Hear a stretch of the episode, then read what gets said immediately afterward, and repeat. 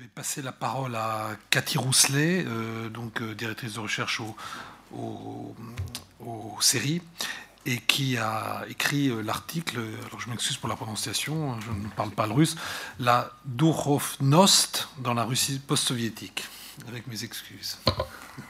Merci, merci beaucoup Alain. Alors, Philippe, dans, son propos liminaire, nous incitait au moins à trois choses. D'une part, à à dépasser les paradigmes de sécularisation et désécularisation, euh, d'autre part de mettre en avant la logique de polarisation et il insistait sur la guerre des cultures, qu'il voyait essentiellement de façon interne, qu'on peut voir de façon externe ou interne, les deux à la fois.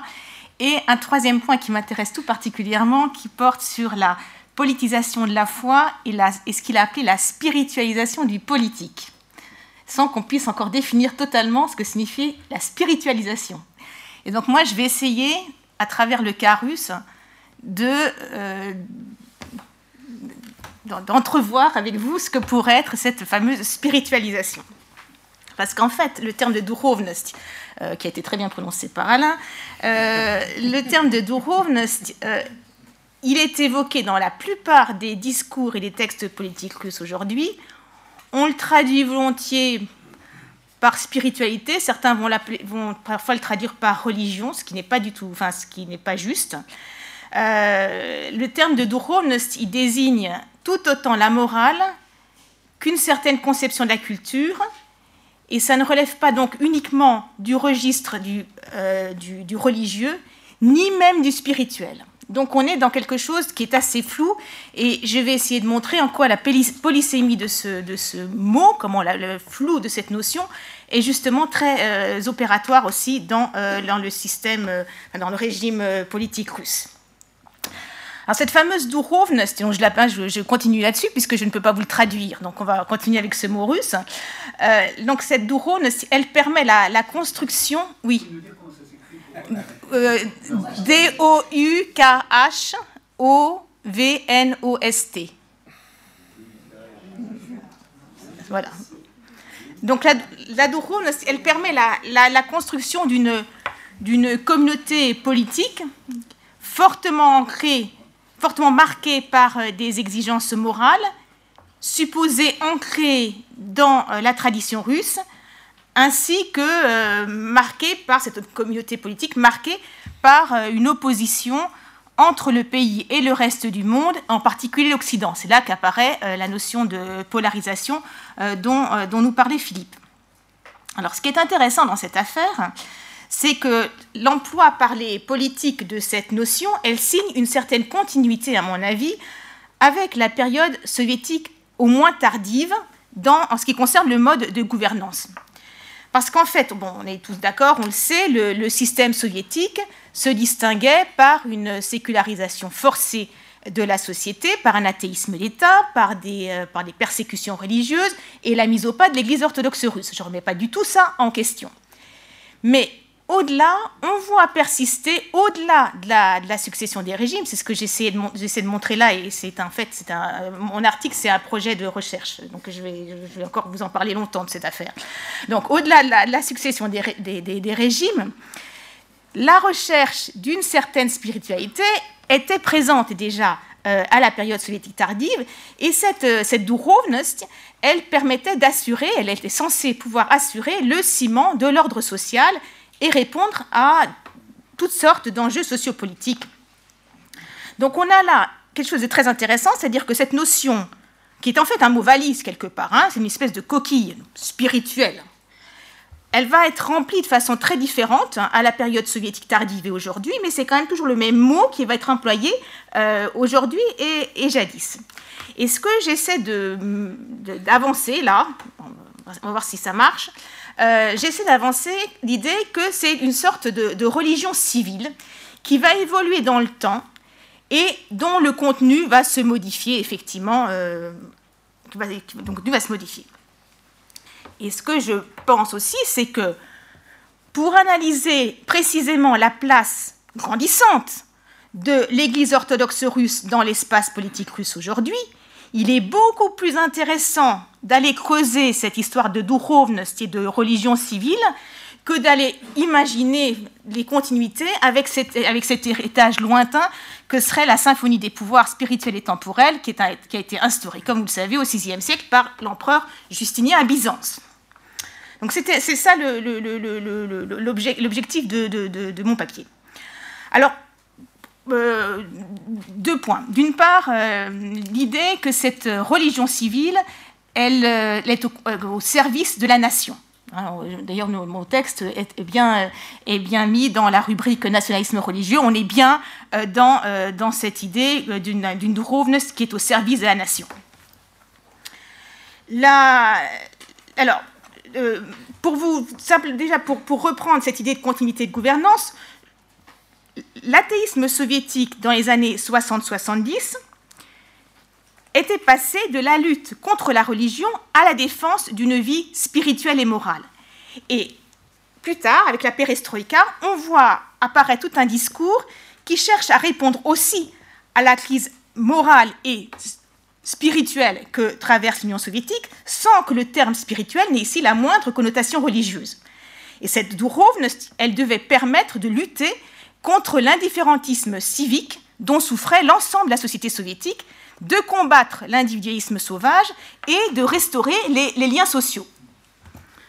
Donc on était, on était et on est aujourd'hui encore dans cette idée qu'il faut former un citoyen et ce citoyen, il se forme à travers la Dourovnost. D'où mon idée que c'est une forme de religion civile. Alors cette Dourovnost, elle a fait l'objet de quêtes multiples dans les années 90, mais c'est surtout avec Vladimir Poutine, c'est surtout euh, dans les années 2000 et 2010 que euh, cette, euh, cette, cette, notion, cette notion s'est développée. Elle a été mise, elle a été mise en avant dans, de, très nombreux textes et discours politiques de, ces années-là. Elle est toujours associée à la morale. Elle a été convoquée dans des documents programmatiques comme la, la stratégie de la sécurité nationale de la Fédération de Russie, tant en 2000 qu'en 2015. En 2000, il s'agissait de travailler à ce qu'on appelait la sécurité spirituelle du pays et à lutter contre ce qu'on appelait les, sectes totalitaires. Euh, donc dans, ces textes-là, on, trouve cette notion aussi dans la conception de la politique démographique euh, de la Fédération de Russie. Et puis on la trouve surtout et très, et très élaborée dans la conception sur le développement et l'éducation spirituelle et morale du citoyen russe qui date de 2009. Et cette notion aussi, on la trouve dans les adresses présidentielles annuelles devant l'Assemblée fédérale, donc de Vladimir Poutine. tout ça, ça me permet en fait d'essayer de comprendre ce que c'est que ce spirituel ou cette dourovne, si vous voulez. Alors, en...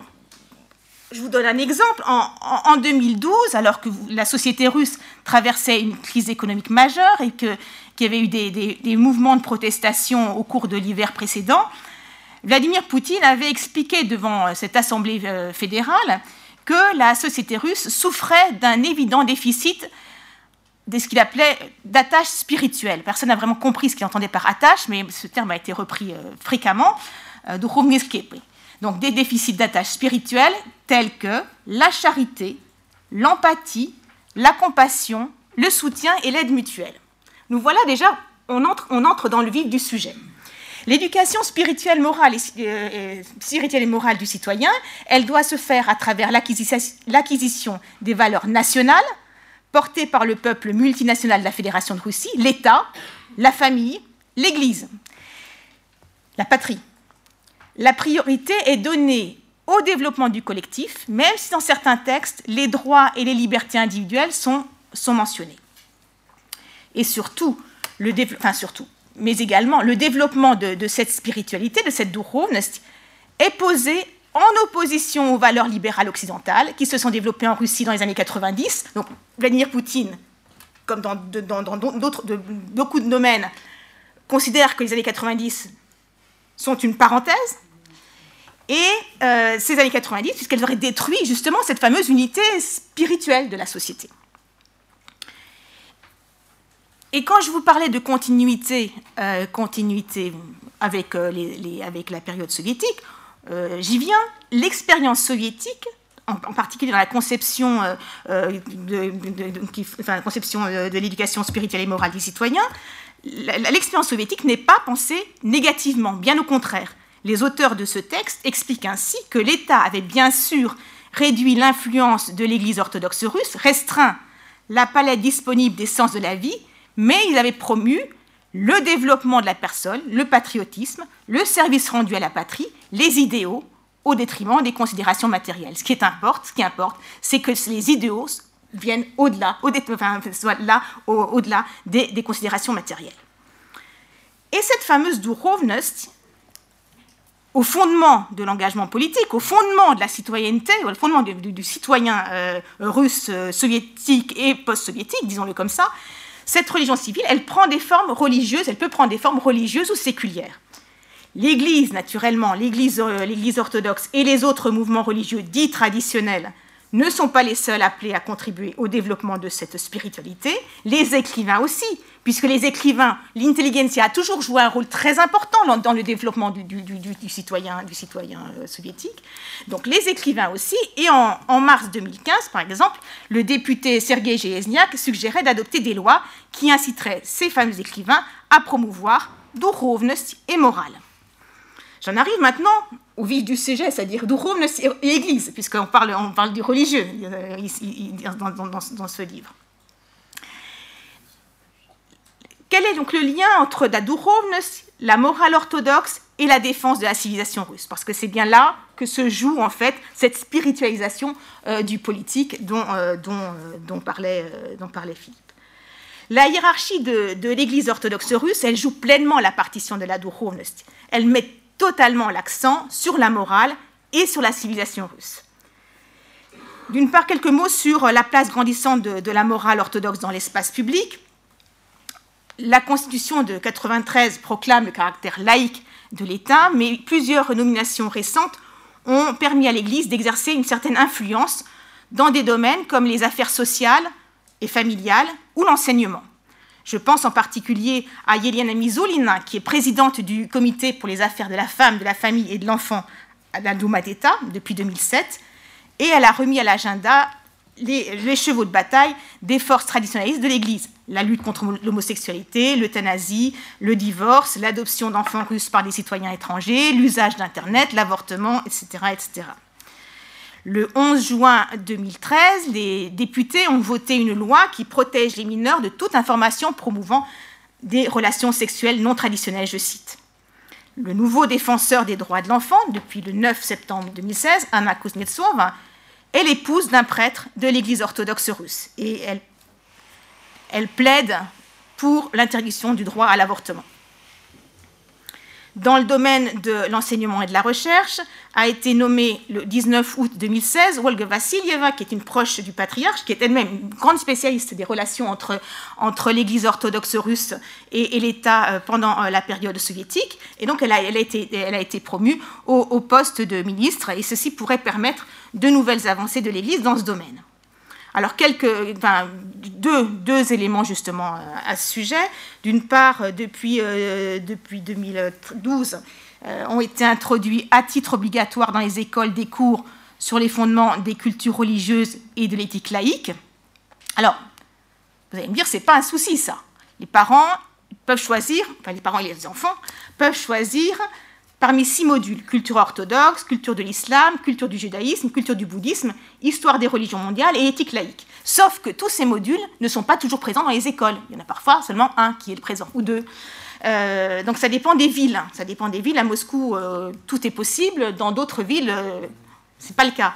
Et puis, ce qui se passe aussi, c'est qu'on n'a pas toujours les manuels qui, conviennent. Donc, parfois, on prend des manuels qui sont plus, qui sont plus proches de, euh, du catéchisme. C'est plutôt là, si vous voulez. C'est pas sur la forme que ça, ça pourrait euh, être interrogé au niveau de la laïcité, c'est sur, le, voilà, sur la pratique elle-même. Et en 2015, la, la théologie est devenue euh, une discipline académique enseignée dans les établissements universitaires laïques. Voilà, donc euh, la morale, la morale euh, et la culture orthodoxe prend donc une, place grandissante dans, euh, dans l'espace public. Deuxième chose, pour, toujours pour, pour, avancer sur cette idée d'une place grandissante de l'Église orthodoxe russe dans, cette, promotion de la duhovnost, la définition de la civilisation russe. Alors qu'est-ce que c'est que cette civilisation russe? Alors d'abord, on peut, on, peut, déjà considérer que cette civilisation russe, elle est, de, plus, elle est de plus, en, plus en plus visible dans l'espace urbain. puisqu'en fait, euh, d'abord, il y a une loi en 2010 qui a, qui a décidé le transfert aux organisations religieuses de biens de nature religieuse, propriété de l'État ou des municipalités, donc de, nombreux, édifices sont passés de nouveau propriété de l'Église. Et d'autre part, il y a un intense programme de reconstruction d'églises dans la capitale, mais aussi dans d'autres villes comme Saint-Pétersbourg, Ekaterinbourg et autres. Et il y a des pétitions et des protestations en tout genre qui se sont multipliées contre, contre cette décision, à Moscou comme ailleurs. Et vous avez vu en particulier euh, toute, la mobilisation qui a eu lieu euh, autour de la cathédrale Saint-Isaac, qui est le symbole de la ville de Saint-Pétersbourg et euh, qui, pourrait être donnée à l'Église orthodoxe russe en usufruit pour 49 ans. cette décision n'est néanmoins pas prise définitivement. Ça, c'est une première façon de penser la civilisation russe. Elle est, visible dans l'espace urbain. D'autre part, euh, les, de, nouvelles lois ont été adoptées pour protéger le peuple russe orthodoxe et sa précisément. Et là, on peut penser à deux lois récentes. Le 11 juin 2013, après l'affaire Pussy Riot, les, les, députés ont adopté un texte qui réprime les offenses aux sentiments religieux des croyants. Et d'autre part, une loi antiterroriste a été promulguée en juin 2016 qui restreint de façon considérable le prosélytisme religieux, et ça rappelle très étrangement d'ailleurs euh, certains éléments de la législation soviétique. Euh, les activités missionnaires ne pourront plus être menées que par les membres des groupes enregistrés et seront interdites en dehors des lieux de culte. On est exactement là dans la formulation euh, de, de, de loi soviétique. L'Église permet de développer aussi, au-delà de la Russie, cette notion de civilisation orthodoxe, de civilisation russe, dont les frontières se construisent aujourd'hui. Il est extrêmement difficile de savoir jusqu'où va cette civilisation, euh, civilisation euh, orthodoxe. Euh, donc là, je, vois que mon, voisin me dit que je n'ai plus beaucoup de temps.